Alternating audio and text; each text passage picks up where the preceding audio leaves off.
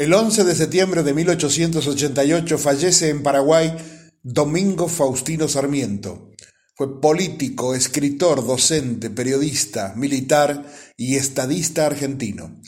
Gobernador de la provincia de San Juan entre 1862 y 1864, presidente de la Nación Argentina entre 1868 y 1874, senador nacional por su provincia entre 1874 y 1879 y ministro del Interior en el año 1879. Sarmiento había nacido el 15 de febrero de 1811 en una casa del barrio Carrascal, uno de los más humildes de la ciudad de San Juan, hijo de José Clemente Sarmiento y Paula Zoila Albarracín. Estudió en las escuelas de la patria, creadas por la Revolución. Los estudios secundarios quiso hacerlos, pero necesitaba una beca y para ello se necesitaba ser sorteado o tener contactos. No fue sorteado ni tenía contactos, por lo que comenzó su labor de autodidacta. En 1827 Sarmiento fue reclutado dentro del ejército federal como alférez de milicia. Debía realizar tareas que lo incomodaban, según él presentó un reclamo y fue citado por el gobernador Manuel Quiroga. Su reclamo fue tomado como un desacato y fue enviado a prisión.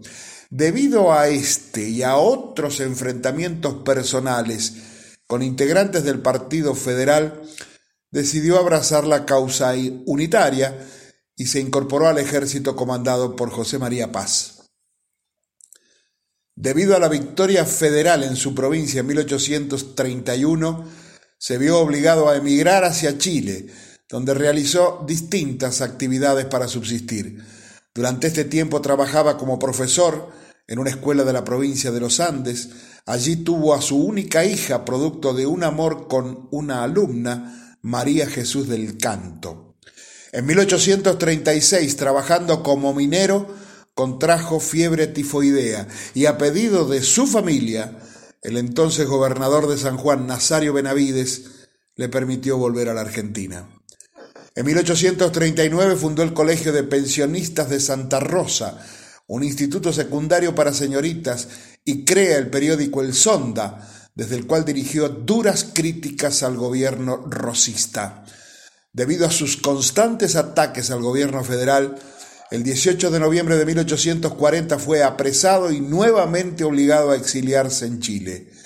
Entre 1845 y 1847, por encargo del gobierno chileno, visitó Uruguay, Brasil, Francia, España, Argelia, Italia, Alemania, Suiza, Inglaterra, Estados Unidos, Canadá y Cuba. En cada uno de estos países se interesó por sus sistemas educativos el nivel de enseñanza y las comunicaciones. Durante un año se dedicó de lleno a escribir y en el libro Educación Popular transcribió gran parte de su pensamiento educativo y su proyecto de educación pública, gratuita y laica.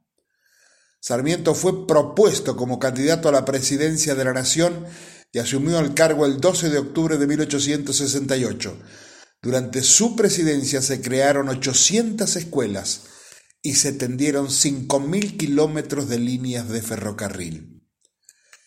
Creó colonias de pequeños agricultores en Chivilcoy y Mercedes, provincia de Buenos Aires, con la cerrada oposición de los terratenientes nucleados en la recientemente fundada Sociedad Rural Argentina, que en la persona de su presidente, Enrique Olivera, le hizo saber a Sarmiento que el sindicato de los terratenientes consideraba inconveniente implantar colonias como la de Chivilcoy, donde ya estaba arraigada la industria ganadera. Dijo Sarmiento entonces, nuestros hacendados no entienden jota del asunto y prefieren hacerse un palacio en la avenida Alvear que meterse en negocios que los llenarían de aflicciones quieren que el gobierno, quieren que nosotros, que no tenemos una vaca, contribuyamos a duplicarles o triplicarles su fortuna a los Anchorena, a los Unzué, a los Pereira, a los Luros, a los Dugans, a los Cano, a los Leluar, y a todos los millonarios que pasan su vida mirando cómo paren las vacas. Trajo desde Estados Unidos 65 docentes, 61 mujeres y 4 hombres para los profesorados de primaria, escuelas normales. Creó las primeras escuelas normales, creó la primera escuela para sordomudos que era privada. Fundó escuelas de arboricultura y agronomía en San Juan, en la ciudad de Mendoza y más tarde en Tucumán y también en Salta. Con 77 años, estando en Paraguay, de un infarto de miocardio, falleció el 11 de septiembre de 1888. Poco antes había dejado escrito una especie de testamento político.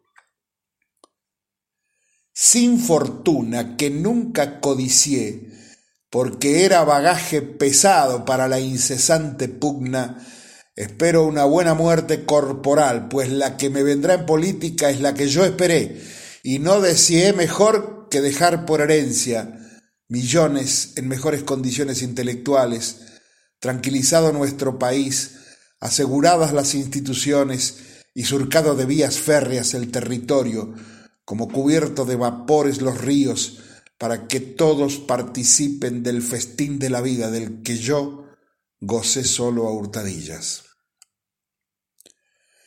Domingo Faustino Sarmiento pensaba que el gran problema de la Argentina era el dilema entre la civilización y la barbarie. Como muchos pensadores de su época, entendía que la civilización se identificaba con la ciudad, con lo urbano, lo que estaba en contacto con lo europeo, o sea, lo que para ellos era el progreso. La barbarie, por el contrario, era el campo, lo rural, el atraso, el indio, el gaucho. Dijo, los gauchos son bípedos implumes de tan infame condición que nada se gana con tratarlos mejor. Entre su civilización y su barbarie fue ante todo un hombre de su tiempo, marcado por profundas contradicciones y una enorme sinceridad que lo llevaba a ser siempre políticamente incorrecto. Insultó a la oligarquía de su tiempo y pidió no ahorrar sangre de los mismos gauchos a los que llamaba el soberano y se obsesionaba en educar. Todo eso, no parte de ello, fue Sarmiento, el padre del aula.